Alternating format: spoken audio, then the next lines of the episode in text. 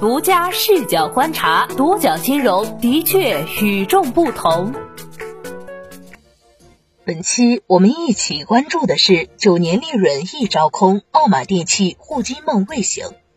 近日，奥马电器两份公告引发股价剧烈震荡。二零一九年六月十四号，奥马电器披露关于部分债务逾期的公告，表明截至六月十二号，奥马电器逾期债务合计约二点七亿元。然而，奥马电器曾于四月二十五号公告，十三亿元闲置资金将持续用以理财，同时质押子公司奥马冰箱百分百股权给中山金控用以融资九点七亿元。也就是说，奥马电器合计有二十二点七亿元可以用，为何还不上区区二点七亿元的到期债务？公告一出，市场上猜测纷纭。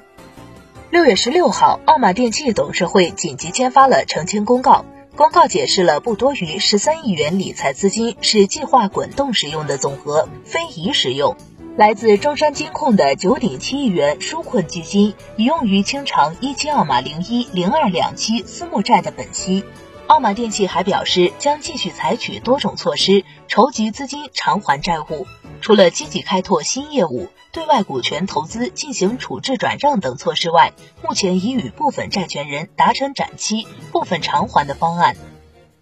独角金融注意到，奥马电器各期年报显示，奥马冰箱2016年、2017年、2018年归属上市公司净利润分别为三点三三亿元、三点二一亿元和三点五三亿元。奥马冰箱净利连年增长，奥马电器为何还是陷入了债务困境呢？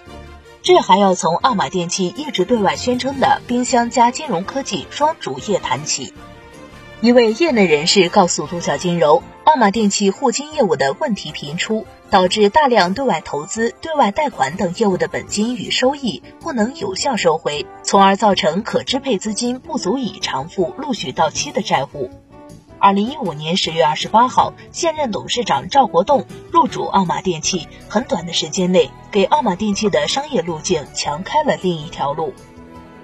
二零一五年十一月，赵国栋便推动奥马电器收购了自己创立的中融金的百分之五十一股权。此次收购形成商誉五点四七亿元，后来该商誉成为了二零一八年亏损近二十亿的一大祸因。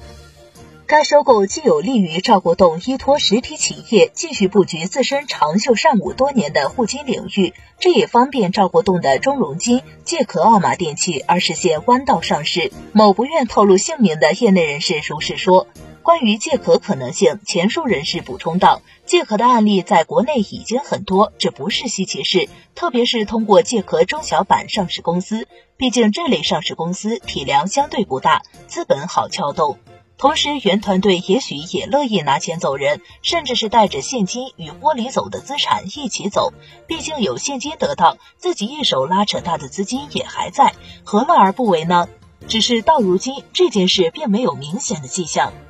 赵国栋的入主互金公司借壳的可能性，以及当时 P2P 分期贷、区块链等概念火热，让投资者看到了机会。于是，历经三个月的停盘后。奥马电器复盘记录得一字涨停板，其后态势不减，连续接上八个涨停，直到二零一五年十一月二十七号达到最高二十六点八五元每股。这一轮起始于七点三三元每股的行情，绝对增幅达到百分之二百六十六点三。尝到了好处，奥马电器二零一五年年报公告将走冰箱制造销售业务加金融科技的双轨道路。为了更加集中力量发展互金业务，二零一七年四月，赵国栋推动了剩余中融金百分之四十九股权的收购行动，达到全资控股。值得注意的是，这一次没有商誉。而纵观二零一五年十月二十八号以来，奥马电器互金布局，其投资广且金额大。据长江商报报道，其投资及新设投资包括中融金、钱包好车、钱包好贷、钱包汇通等，合计超过三十亿元。二零一六年、二零一七年，互金业务确实给奥马电器带来了净利润，且由于其轻资产运营，毛利率大大高于重资产运营的冰箱制造销售业务。但是，二零一八年中融金等互金业务线受 P2P 暴雷狂潮以及互金监管强风的影响，相关贷款业务计提坏账准备十一点二一亿元，确认预计负债三点九七亿元，对商誉计提减值准备五点四八亿元。综合后，归母公司净利润为负十九点零三亿元，而这几乎是奥马电器二零零九年到二零一七年的总利润。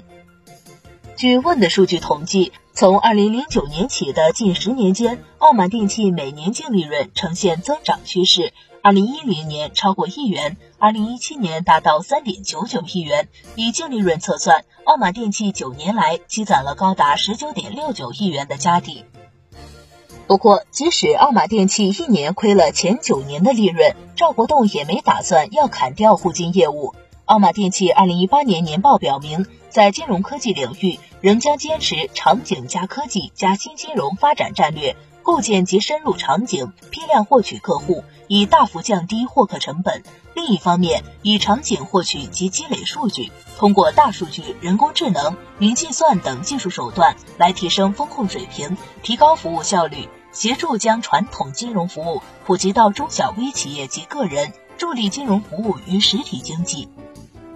关于深入场景而大幅降低获客成本，麻袋研究院高级分析师王志强对独角金融表示：“作为上市公司，奥马电器在冰箱制造领域营收较高，但是与互联网金融业务切合度并不高，利用股东品牌资源降低获客成本较难。”关于利用各种科技手段提升服务水平，独角金融注意到，奥马电器的相关募投项目已然出现重大可行性变化，相应项目已被终止，如今与商业通用的数据管理信息系统项目和智能 POS 项目。那么，未来其他金融科技领域业务前途如何，仍旧需要打个问号。与此同时，互金业务下的钱包生活屡遭投诉存在砍头息等违规行为，这并不符合2018年报中所阐述的助推实体经济发展理念。独角金融注意到，钱包生活官网仍旧展示奥马电器旗下互联网消费科技服务平台，业务涵盖了钱包生活 APP、钱包 Apples、钱包招财袋三个方面。值得注意的是，其支付相关业务钱包 Apples。目前尚未取得第三方支付牌照。奥马电器也曾想联合甘肃银行、金辉酒共同发起设立陇银消费金融股份有限公司，只是迫于2018年的经营状况以及财务压力，2019年5月10号不得不宣告暂时终止该项业务。但是其他互金业务方面，奥马电器已经持有小贷牌照。同时还参与设立了保理、保险、基金、资管等公司，并申请相关牌照。据最新奥马电器回复深交所问询函的内容，其已然开展商业保理业务、助贷业务、车贷业务与信用卡等互金业务。显然，奥马电器的互金梦仍旧在继续。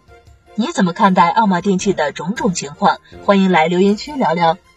好的，以上就是本期节目的全部内容，谢谢收听，咱们下期再见。